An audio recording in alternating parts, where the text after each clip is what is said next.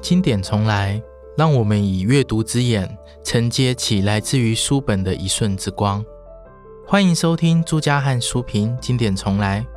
我是朱家汉。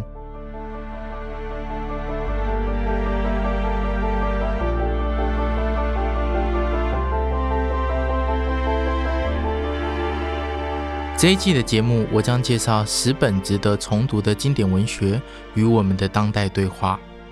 所谓经典，不仅是在漫长的时间里保持着相同的意义，而是能在不同的时空、语言、文化的脉络中产生出不同的意义，这才是经典不死的原因。换句话说，因为经典的意义能够如此丰饶，而且能在时空中改变。经得起这样的考验，经典才得以成为经典，并非是因为不朽，而是因为经典能不断的重生。于是，阅读经典的意义就不能仅止于追寻固定的永恒价值，试图将作品的可能性闭锁在经典的狭窄想象中。换句话说，经典阅读首先要让经典本身的意义更加的开放。对于个人而言，初次阅读与再次阅读所读到的意义会有不同，文本的差异在于一次与一次的阅读实践。若对于个人来说是如此，那么对一个时代来说，更是需要在当代中不断转变意义。面对书市上的经典作品的重新出版，读者的任务就在于我们的当下阅读里。班雅明思考翻译时曾说过。原作在他的来世里，必须经过其生命的改变和更新，否则就不成其来世。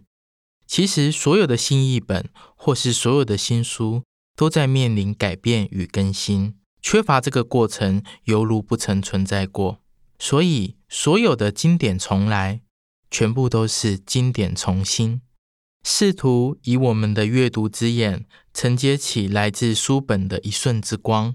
犹如抬头仰望星辰，来自数万光年外，经历无数的时间，终于接触到我们眼球的光芒。因此，我们除了阅读最基本的旧书论书，贴近原作品与作者的生存脉络，探究作品的核心之外，另一方面，我们也探索这本书在当代重出的意义，以及我们阅读的可能性。经典重来专栏。将选读两类近期出版的经典。第一类是经典文学的新译本或是再版，探索重新翻译的差异以及如何重读。例如卡缪的《异乡人》，不仅在二零二零年同时有三家出版社重新翻译，近期内亦有《寻找异乡人》与《异乡人翻案调查》等作品，让我们以不同的当代之眼观看。或如《小王子》台语版的重要翻译，不仅将台语文学的幅员向前推进，其实也证明翻译一事能让原文的意义更加丰富，并让台湾读者以台语重新认识《小王子》语言当中的音乐性。卡夫卡的《变形记》则回到他本身文学的简约感，并让我们重新回味现代性当中人作为一个人的制约情境。另一类是盼望多年的经典文学综艺本，讨论其补足或扩充了我们阅读拼图当中的哪个部分。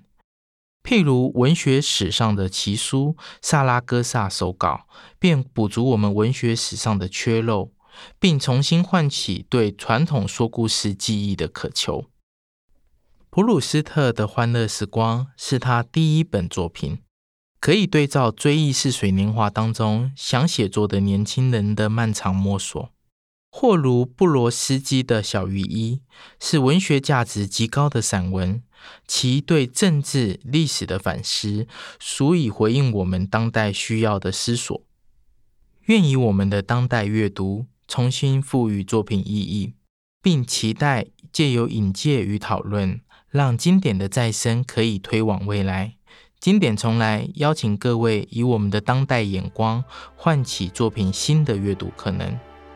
接下来，请收听朱家汉书评经典重来第一集，重读卡缪《异乡人》，关于感受。